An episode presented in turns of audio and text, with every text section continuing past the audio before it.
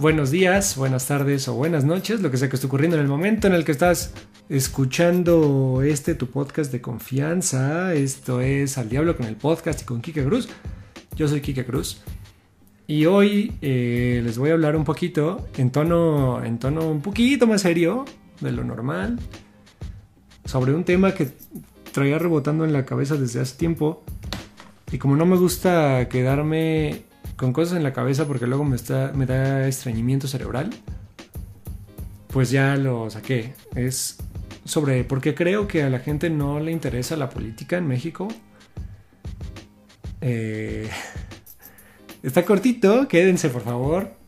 Eh, está rápido, ahí me dicen qué tal, porque yo pregunté, yo pregunté antes de, de, hacerlo si valía la pena, si lo iban a escuchar y me dijeron que sí y ahora se chingan. Muchas gracias, los quiero mucho. Bye.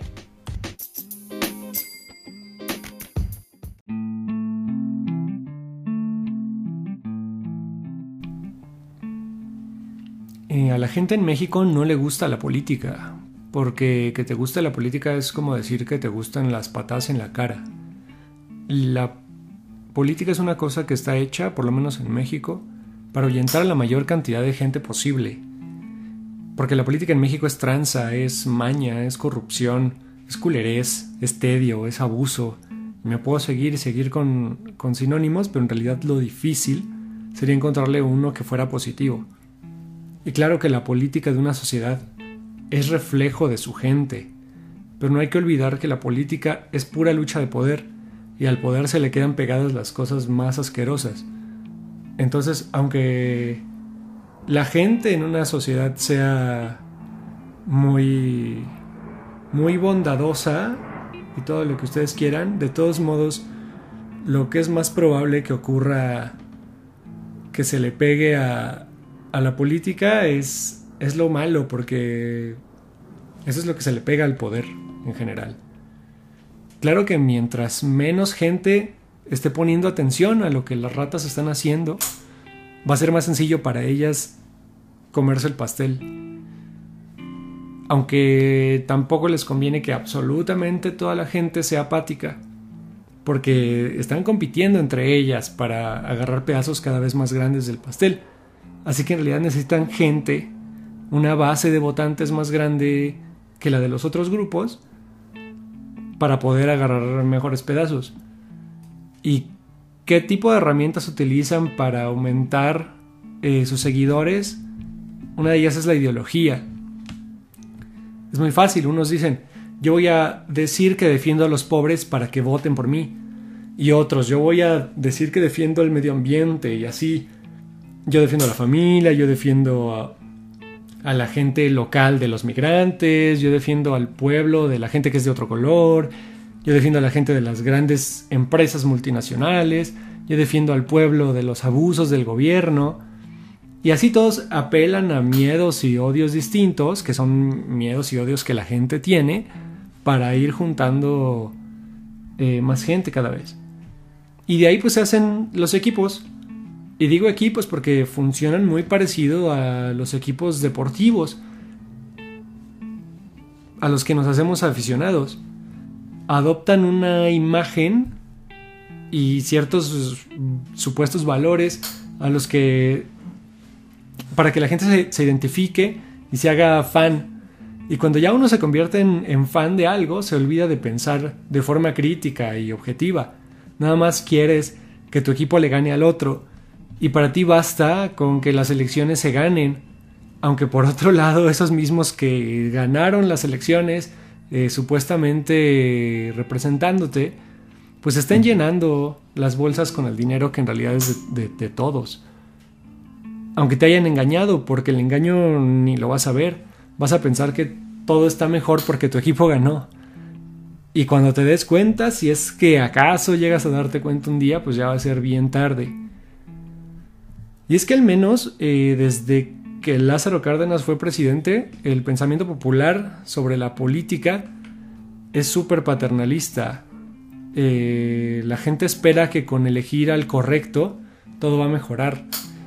Que con poner en el poder a alguien que sea bien buena gente, a todos nos va a ir bien. Pero la cosa pues claramente no es no va por ahí, porque una persona solita no puede mejorar a todo el país. Que si puede empeorarlo, yo creo que puede, sí tiene capacidad de empeorarlo, porque como ya dije antes, la política es pura lucha de poder y al poder se le quedan pegadas las cosas más asquerosas. Además, nadie llega tan lejos en la política sin mancharse de mierda y de sangre también en el camino. Cualquier político que llegue a una candidatura presidencial es porque ya se le permitió avanzar, porque va avalado por grupos a los que les conviene que él llegue. Hablo de grupos políticos, de grupos empresariales, de grupos del crimen organizado. Por eso digo que una sola persona no puede mejorar el país, porque no se le deja llegar eh, tan lejos a, personas que buscan de verdad un bien común, a luchadores sociales, yo qué sé. Cualquiera que se quiera rebelar contra alguno de estos grupos de poder termina con un tiro de gracia en alguna zanja.